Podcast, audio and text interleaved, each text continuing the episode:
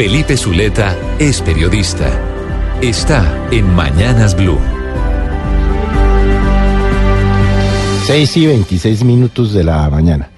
Y a ocho meses después de que trascendiera que la multinacional Drummond había, eh, Drummond había contratado a la banca de inversión Goldman Sachs para asesorar una eventual venta de sus activos de carbón en Colombia, ayer la firma ha sacado un comunicado en el que dice, el pasado primero de noviembre, Drummond contrató a Goldman Sachs como asesor financiero para ver la posible venta de la totalidad o un porcentaje de la participación de Drummond Company Inc.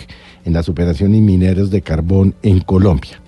Dice la compañía que tiene entre el 36 y el 38% del mercado de carbón en el país y que el año pasado exportó 32.4 millones de toneladas.